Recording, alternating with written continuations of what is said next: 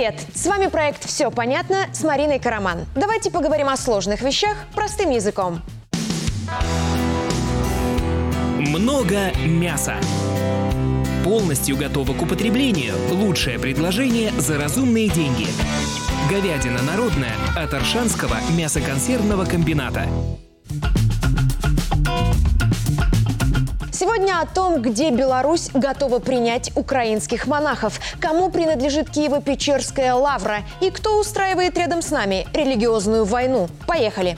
На прошлой неделе во время встречи с журналистами Александр Лукашенко сказал, что наша страна готова принять монахов Киево-Печерской лавры, если от них потребуют покинуть родную обитель.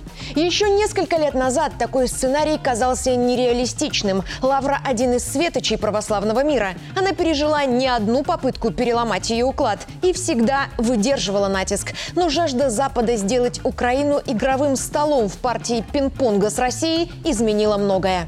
Сейчас между представителями Лавры и правительством Украины идут суды. Зашла речь о вывозе православных святынь монастыря за границу. И если ситуация в ближайшее время не накренится в сторону здравого смысла, жителям обители придется искать новый дом. Киево-Печерская лавра – это мужской монастырь. Он занимает два холма на правом берегу Днепра в центре украинской столицы. Его основали в Киевской Руси при Ярославе Мудром еще в XI веке. С тех пор в разное время комплекс пытались захватить различные конфессиональные группы. Но к 20 веку он пришел в статусе лавры под управлением Московского патриархата Русской Православной Церкви. Сейчас в лавре живут и несут духовный подвиг около 200 монахов. Юридически территория, корпуса и пещеры монастыря принадлежат украинскому государству. В 90-х комплекс в плачевном состоянии Украина передала Русской Православной Церкви. Фотографии лавры того времени наводят тоску. За 35 лет РПЦ сделала из нее ухоженный духовный центр и привлекательный туристический объект. В 2019-м после долгих распри православный мир Украины раскололи на две части. От УПЦ, Украинской православной церкви, признанной всем православным миром, отделилась и порвала всякие связи с Россией новая, искусственная с точки зрения духовенства конструкция. Ее назвали «Православная церковь Украины», ПЦУ.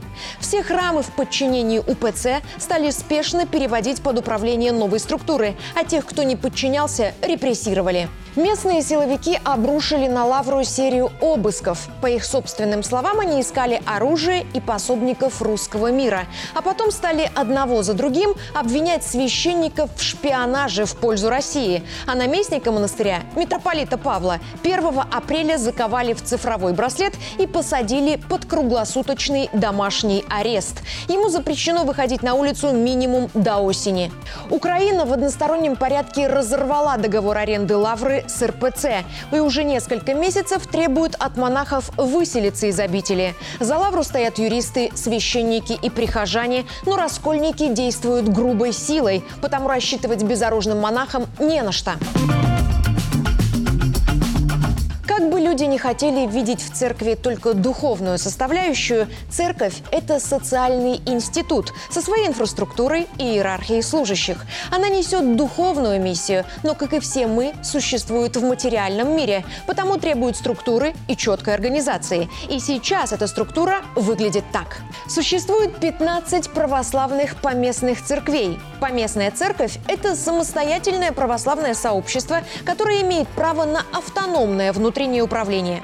Иногда территория ее управления заключена в границах одного государства, иногда нескольких. Иногда в директорию церкви могут входить отдельные храмы, разбросанные в разных странах. Русская православная церковь – одна из 15 признанных поместных церквей, а УПЦ входила в ее состав. В 90-х РПЦ дала украинской церкви широкие полномочия по самоуправлению, но в грамоте об автономности было прописано, что УПЦ соединяется с мировым православием через московский патриархат. Когда представители новой украинской церкви решили отделиться от русской, они попросили признания у другой поместной церкви – Константинопольской. Там не отказали. ПЦУ объявили автокефальной, то есть независимой, и выдали украинцам Томас – подтверждение того, что Константинопольский патриархат признает ПЦУ независимой от Московского патриархата. Здесь нужно понимать, что Константинопольский патриархат расположен в Турции, то есть в стране, где абсолютное большинство большинство жителей исповедуют ислам. Сфера влияния у патриархата невелика, и ему выгодно ее расширить. Потому возможность подмять под себя церковь целой Украины там восприняли с энтузиазмом и пошли на шаг, который в православном мире не понял никто. И еще меньше понимания вызвали планы ПЦУ передать святыни Киево-Печерской лавры в Европу. Информацию о том, что Киев готовится передать музеям Италии, Франции, Германии и Ватикана православные святыни из Киева-Печерской лавры обнародовала служба внешней разведки России. По ее данным, свои планы правительство Украины объясняет желанием спасти реликвии от ракетных ударов. И администрация Зеленского этих планов не отрицает. Против этого шага высказалось все мировое сообщество. Священники и искусствоведы опасаются, что иконы и мощи святых повредят или потеряют в дороге. А если нет, часть из них местные олигархи раскупят в своей коллекции. И учитывая, что оружие, которое Запад передает Украине, всплывает то в Мексике, то в Афганистане, такой сценарий развития событий более чем вероятен. В планах Украины отдать православные святыни Европе есть сразу два знаковых момента. Первый. В православии есть понятие «благодать». Сила, дарованная человеку, народу или целой стране через почитание Бога или святых. Украинцы верят, что реликвии в стенах и казематах лавры защищают их землю. Если святыни вывезут, многие жители страны падут духом именно из страха, что благодать окончательно их покинула. И это событие навсегда останется на совести администрации Владимира Зеленского. Второй момент. Европейцы всегда грабили свои колонии. Индия требует от Британии вернуть тысячи украденных артефактов. Самый колоритный – алмаз Кахинор в 105 карат. Когда-то он принадлежал индийским правителям, а сейчас украшает корону покойной Елизаветы II. Франция только два года назад вернула африканскому государству Бенин 26 произведений искусства, украденных в конце 19 века. Среди артефактов тотемные статуи, то есть то, от чего местные жители ждали благодати. Сейчас Украина в позиции африканской колонии, из которой увозят артефакты. И удастся ли их потом вернуть – большой вопрос. В Беларуси около 40 мужских монастырей. Самый известный в Жировичах. Кроме того, на слуху Полоцкий, Богоявленский, Свято-Богоявленский Ворше, Лядинский, Благовещенский под Смолевичами, Свято-Афанасьевский и Спасо-Преображенский в Брестской области, Свято-Троицкий в Витебске, Свято-Никольский в Гомеле, Свято-Пустынский в Могилевской области. И если в нашей стране нашлось место для 100 тысяч граждан Украины, которые приехали к нам в поисках покоя в последний год, то возможность приютить монахов Киево-Печерской лавры найдется точно. Словари говорят, что религия – это форма общественного сознания, то есть то, что идет изнутри каждого и объединяет сознание людей в одно целое, вне зависимости от расстояний и внешних воздействий.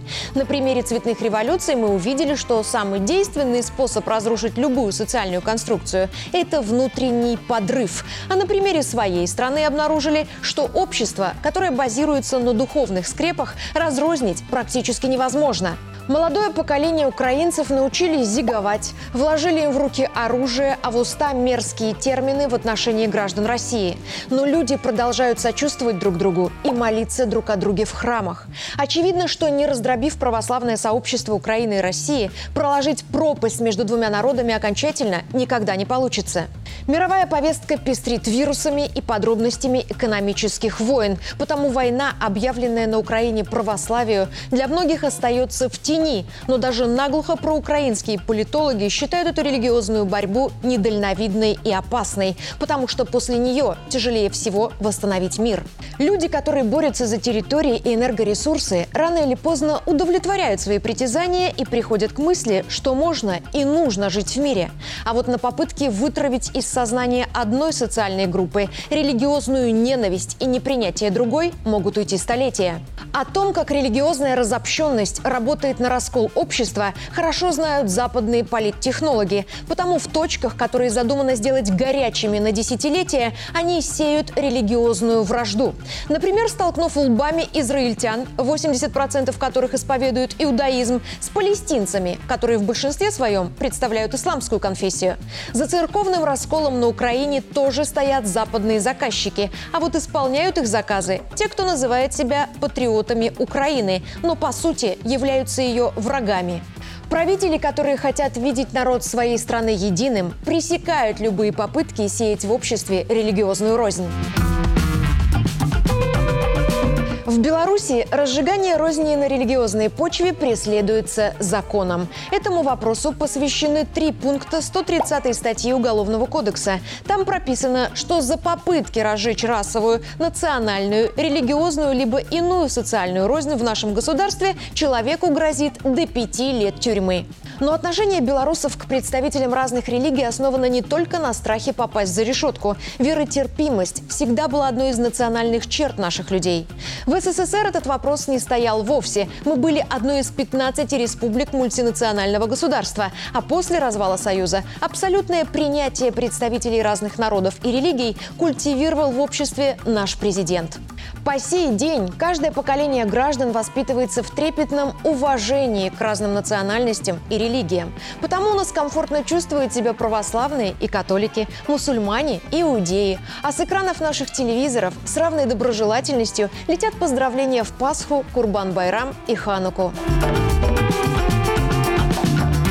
Верить в адекватность наших законов, пресекающих деструктивные процессы. В дальновидность человека, который учит нас принимать всех и друг друга. Кто созрел верить в Бога. Не верить людям, которые пытаются внушить нам, что у нас могут быть различия, стоящие вражды. Ресурсам, очерняющим справедливость наших законов. Странам, которые вывозят чужие реликвии, какой бы предлог они ни озвучивали. Ну и кто умеет молиться об Отечестве, о воинстве и о примирении враждующих. Я Марина Караман, и зачем украинским монахам помощь белорусов, мы разобрались. Все понятно? До встречи!